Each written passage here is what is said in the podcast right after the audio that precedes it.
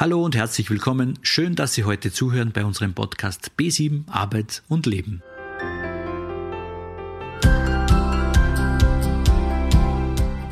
Heute erzähle ich Ihnen etwas über die emotionale Intelligenz. Der Begriff der emotionalen Intelligenz bezeichnet die Fähigkeit, eigene Gefühle und die anderer Menschen zu erkennen, zu verstehen und Handlungen daraus abzuleiten.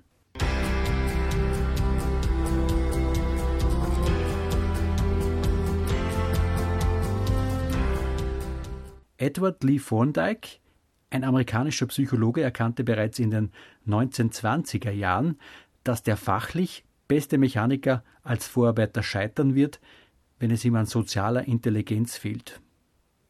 Weil nämlich überall dort, wo Menschen aufeinandertreffen, geht es um Beziehungen. Und gerade im Berufsleben gibt es die Beziehung zwischen Angestellten, Arbeiterinnen und Arbeiter und Vorgesetzten. Oder die Beziehung zwischen Kolleginnen und Kollegen. Da Menschen selten losgelöst von ihren Emotionen agieren, wird deutlich, warum emotionale Intelligenz für den beruflichen Erfolg wichtig ist.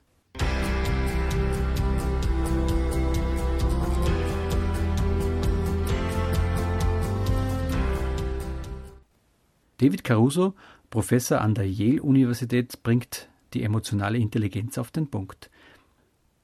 Er sagt, es ist wichtig zu verstehen, dass die emotionale Intelligenz nicht das Gegenteil von Intelligenz ist, von IQ ist.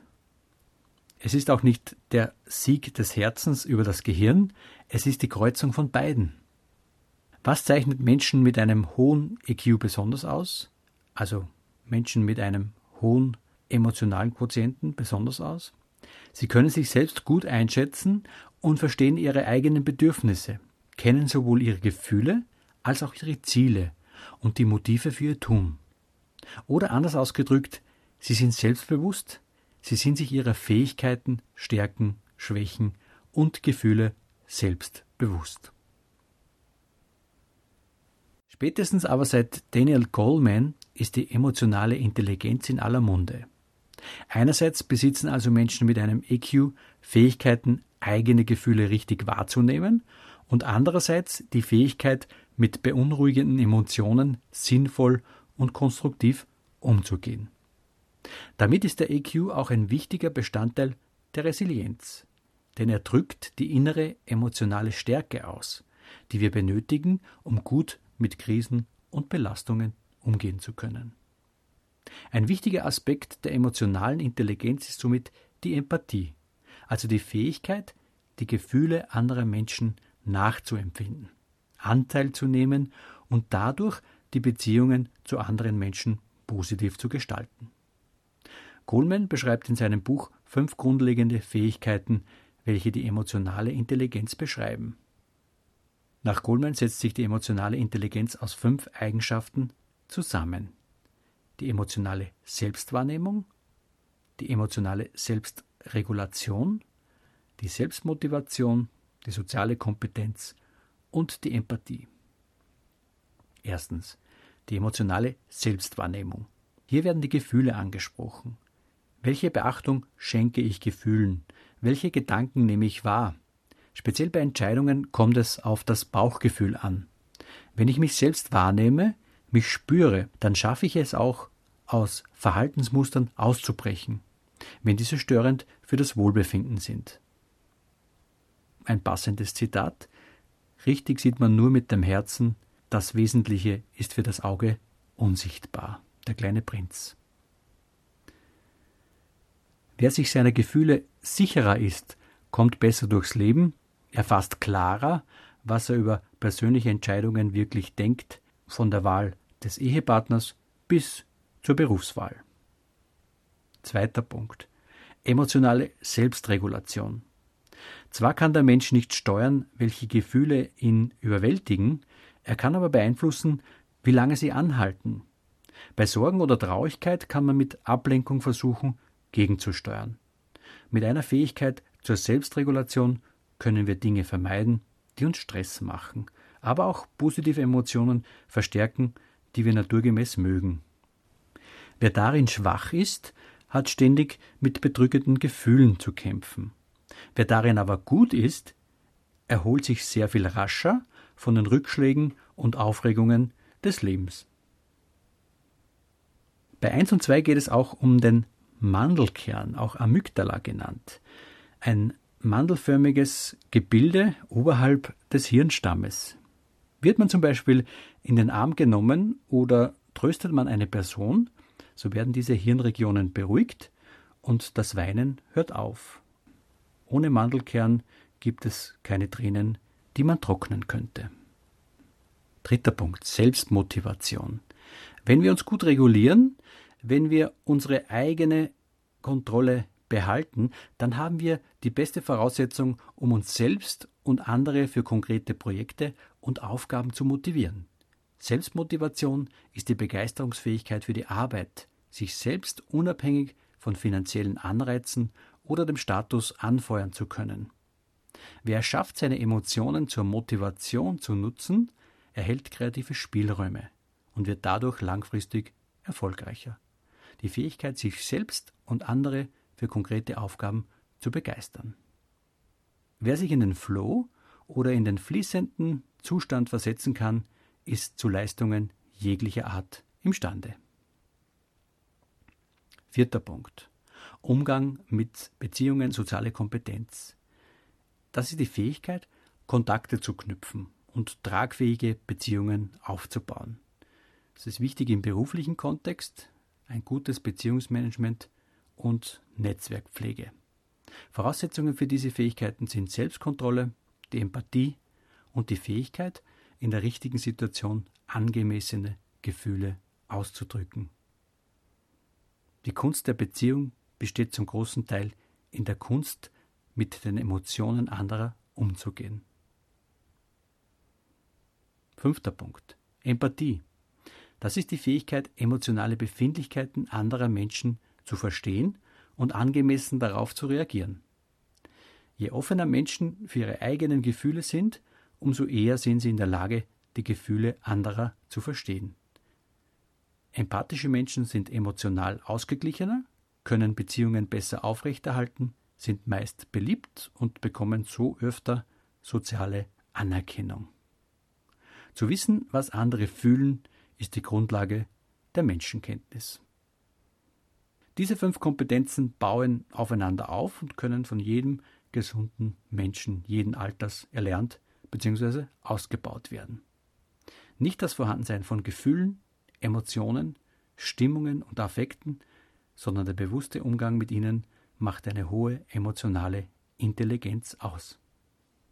Wie kann man emotionale Intelligenz üben? Man kann zum Beispiel das Selbsterkenntnis verbessern. Wie sieht das Selbst und das Fremdbild aus?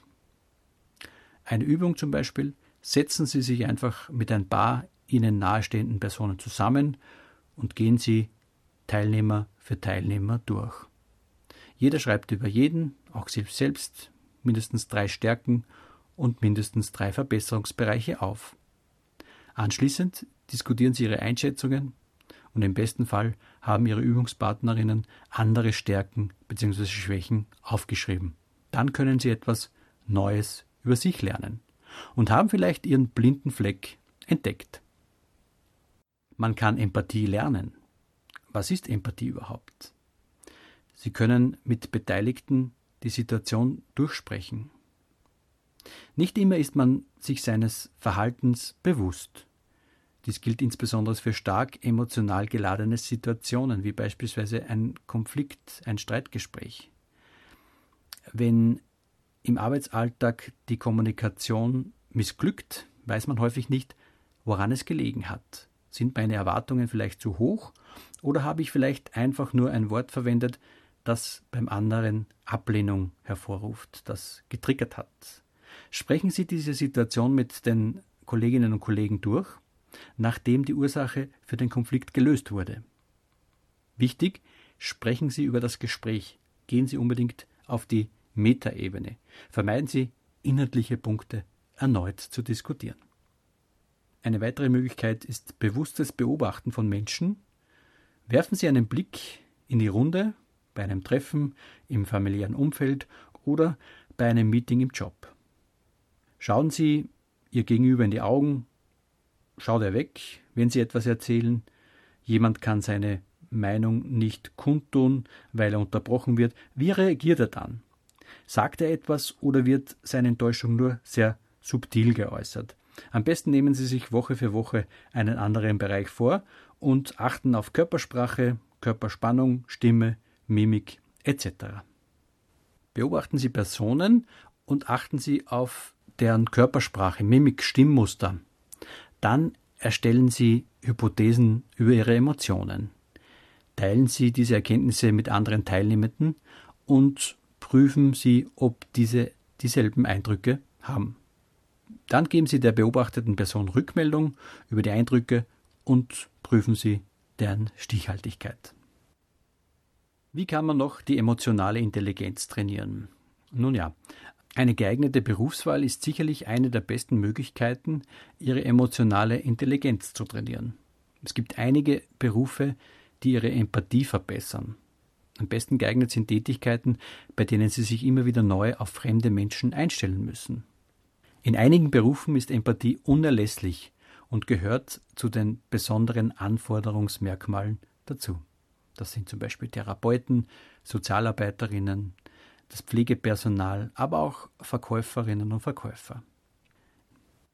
In vielen Selbsthilfebüchern können Sie die emotionale Intelligenz trainieren. Es gibt viele Bücher, die Ihnen helfen können, emotionale Intelligenz zu lernen. Machen Sie sich vor dem Kauf des Buches bereits klar, was Sie wollen. Suchen Sie eher grundsätzliche Denkanstöße oder wollen Sie konkrete Übungen kennenlernen. Kleiner Tipp, da es auch die Grundlage der Podcast-Folge ist.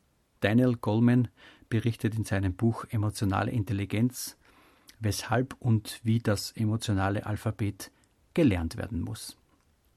Dann gibt es natürlich noch Coachings und Seminare. Coachings und Seminare sind eine gute Möglichkeit, seine emotionale Intelligenz mit überschaubarem Zeitaufwand zu verbessern. Der große Vorteil eines Seminars liegt jedoch in der besonderen Lernumgebung. Es handelt sich um ein Verhaltenslabor, in dem Fehler keine negativen Auswirkungen haben. Sie können sich mit Gleichgesinnten austauschen und Sie haben im Normalfall einen erfahrenen und kompetenten Trainer an Ihrer Seite, der Ihnen hilfreiche Tipps geben kann, die Sie sich sonst eher selbst erarbeiten müssten.